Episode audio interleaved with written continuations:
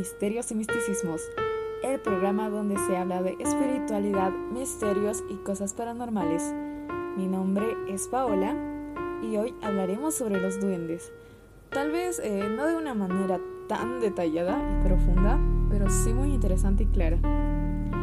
Bueno, conocemos a los duendes en sí eh, como unos personajes que tienen una baja estatura, poseen una cara de una persona de mayor edad según la mitología celta y nórdica, eh, los duendes en sí son seres elementales que están muy vinculados a la tierra, ya que viven en la naturaleza y tienen la responsabilidad de protegerla y también protegen a sus tesoros. Con el pasar de los años nos damos cuenta que estas criaturas mágicas en sí eh, pasan a formar parte ¿no? del folclore popular de la mayoría de las culturas aunque existen leyendas diferentes en cualquier parte de su origen, ellos eh, coinciden de que los duendes tienen poderes mágicos y son traviesos. Pueden hacer desaparecer cosas, mover eh, de diferentes lugares, eh, puedes escuchar ruidos extraños, puedes tal vez verlos. La verdad no se sabe. hay algunos que son amigables, otros que no.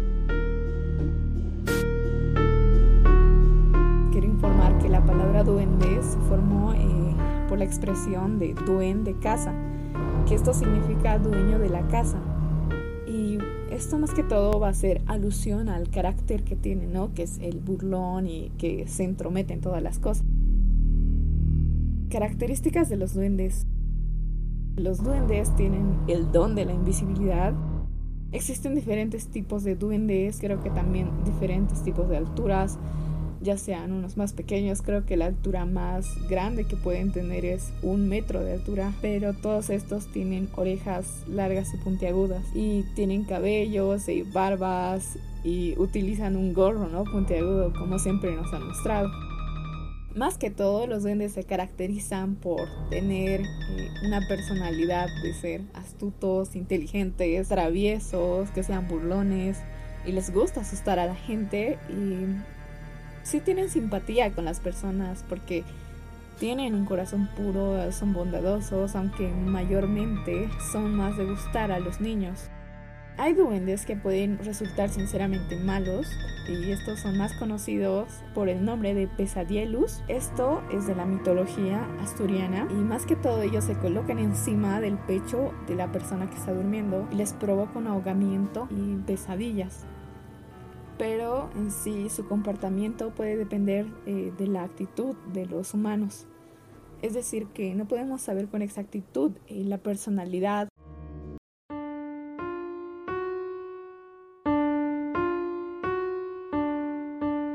Vamos a ver dónde viven los duendes y les puedo decir que hay dos partes, unos son que viven en el bosque y otros que viven en el hogar. Los duendes que viven en el bosque son los que están más vinculados con la naturaleza y las criaturas feéricas. Y ellos viven en lo más profundo del bosque. Podemos nombrar a los duendes domésticos que viven en los lugares más que todo del campo. Y no les gusta mucho la contaminación que hacen. También existen los diablillos familiares, que son eh, los que viven en una casa y están más que todo ligados con un miembro de una familia o las personas que viven ahí y estos suelen ayudar a las personas con poderes mágicos y se pueden convertir en sirvientes. También hay los duendes de los dormitorios, estos son ya súper agresivos, súper malos, súper dañinos y son los duendes vampirizantes ya que ellos absorben la energía de los humanos mientras las personas duermen y suelen causar eh, mucho malestar, pesadillas, eh, fatiga. De estos duendes, sus víctimas suelen ser niños y mujeres, ya que ellos, eh, por su tamaño, pueden ser capaces de adoptar diferentes formas. También existen los duendes mineros, estos viven en lo más profundo de las minas y tienen un contacto más constante con la tierra, ya que ellos cavan túneles y descubren eh, lugares donde hay muchas piedras preciosas, metales y tienen una gran habilidad mágica porque ellos pueden encontrarlo. O sea, su habilidad es para encontrar, ellos mayormente a veces ayudan a los mineros si es que estos se portan de forma respetuosa. Ellos más que todo miden una altura de metro y medio. También hay duendes del agua. Estos duendes ya se encuentran en los ríos, en los arroyos y manantiales o también en las charcas. Ellos eh, dicen que tienen piel morena, ojos grandes, cabellos largos. ellos son más juguetones, más pícaros. Pero en sí castigan a las personas que maltratan a los animales y a las plantas. Según la mitología mexicana, eh, los chaneques o chanecos son los más grandes protectores de la naturaleza y ellos son los que viven en el agua, pero dice que tienen aspectos de niños pequeños, por esa razón chaneques. Otro dato muy interesante respecto a los duendes es que a los duendes les gusta el cabello largo de las mujeres, ya que ellos se pueden colgar. Estás alguna vez pasando por ahí y tienes el cabello largo, está suelto, tal vez puedes agarrar un duende y se pueda subir. Recuerdo yo una vez haber visto un video, obviamente tal vez este video sea súper falso, pero también se trataba sobre que eh, la chica tenía un cabello largo y suelto. Había como una cosita que se estaba columpiando, sinceramente era borroso. Sí me daba cosita porque este video creo que sí se puede encontrar, pero es como que... Mm, no lo sé. No sé qué decir, no tengo argumentos para ver lo que vi. Obviamente puede ser falso, quién sabe, tal vez sí sea verdadero. Ahora vamos a pasar un momento ya como más anécdotas.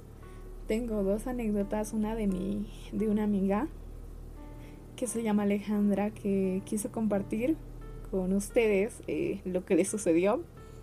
Es algo leve, sinceramente estas dos anécdotas, dos historias que les voy a contar son muy leves ya que hay bastantes historias de duendes y pasan ya como de arañazos eh, que se quedan contigo el ente, como dije, de los diablillos familiares, pero se quedan a hacerte travesuras, eh, todo eso, ¿no? Bueno, vamos a empezar a contar eh, la historia de mi amiga, así que comencemos. Una noche estaba bajando a uno de los baños de mi casa que se encontraba en el patio para lavarme los dientes, como a las 10 de la noche. Tenía como 10 años y cuando volví a subir a mi cuarto, escuché que me llamaban por mi nombre. Escuchaba Alejandra, Alejandra, varias veces. Entonces me asusté y me pregunté quién podría llamarme a esa hora porque ya era muy tarde y seguía escuchando. Cuando me di la vuelta para ver qué era, habían dos personitas muy pequeñas jugando. Al ver eso yo me asusté y subí corriendo a mi cuarto bien asustada. Al entrar al pasillo me caí porque me tropecé y salió mi mamá a ver y le conté lo que había sucedido. Obviamente no me creyó. Si se dan cuenta, ella era una niña, tenía 10 años y recuerdo que ella me contó que estas eh, estos duendes, estos entes la invitaron a jugar con ella mm, en otras ocasiones, pero ella no accedió porque estaba asustada. Una de las características que aquí habla, bueno, hay varias características, sinceramente yo sí creo que esta historia es real, ya que, como bien dice, a los duendes les gusta a los niños, eh, los invitan a jugar, y algo que recién me he percatado es que dice que subió corriendo y cuando entró al pasillo se ha tropezado. Los duendes se hacen tropezar a las personas. Así que piénsenlo. Bueno, llegó el momento de contarles la historia que me sucedió a mí cuando yo era pequeña. Estaba en el rango alrededor de 7 a 9 años de edad, sinceramente no recuerdo, pero era por ahí. En ese entonces, en la casa donde yo vivía, eh, vivíamos en el último piso y en el penúltimo. En el último era la terraza y habían dos habitaciones, que era la mía y la de mis padres. Y abajo ya estaba la cocina y los baños, eh, los diferentes cuartos. Y era una casa, se podría decir que antigua, sinceramente era muy antigua, porque los, los señores, así el señor de la casa ya era muy mayor de edad, casi ya bisabuelo se podría decir. Recuerdo que nos teníamos que mudar de esa casa y justamente en el cuarto donde yo me quedé no había luz. Mm, había una pequeña ventana, la ventana era súper angosta y esta ventana ni siquiera daba a la calle. Esta ventana daba a tipo un pozo, no sé sinceramente. Y acá podías ver abajo eh, las ventanas de los vecinos que vivían en esa casa. Y al final pues llegaba hasta una calamina. No sé si me estoy dejando entender, espero que sí. Pero la luz era muy escasa. Y se reflejaba súper poquito. En, este, en esta habitación donde yo estaba, sinceramente, me daba un poco de miedo porque era fría. En este cuarto habían ya cosas de mudanzas, había mi litera, que yo dormía, no sé por qué tenía una litera, pero ahí yo tenía una litera, tenía otras cosas, había como un mostrador, también había también había una repisa eh, con libros, los libros ya obviamente guardados, habían algunas cajas y yo estaba durmiendo en el suelo eh, y estaba con una persona más que era mi hermano y en ese entonces yo no podía dormir porque me era muy incómodo dormir en esa habitación, creo que era la primera vez que iba a dormir ahí y pues el frío y como era oscuro, ¿a quién no le puede dar miedo? A un niño, ¿no? Y recuerdo estar con insomnio entonces yo estaba mirando la poca luz que entraba a la ventana y pues miraba al frente, porque al frente estaba la repisa de libros, que era de madera.